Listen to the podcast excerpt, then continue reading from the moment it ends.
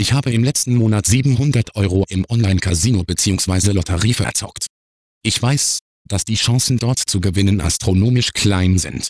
Aber so ein Lottogewinn ist einfach verlockend. Als dann die Kreditkartenabrechnung kam, war das ein Weckeruf für mich und ich greife das Zeug nun nicht mehr an. Sie hörten die Beichthaus.com Beichte Nummer 41166.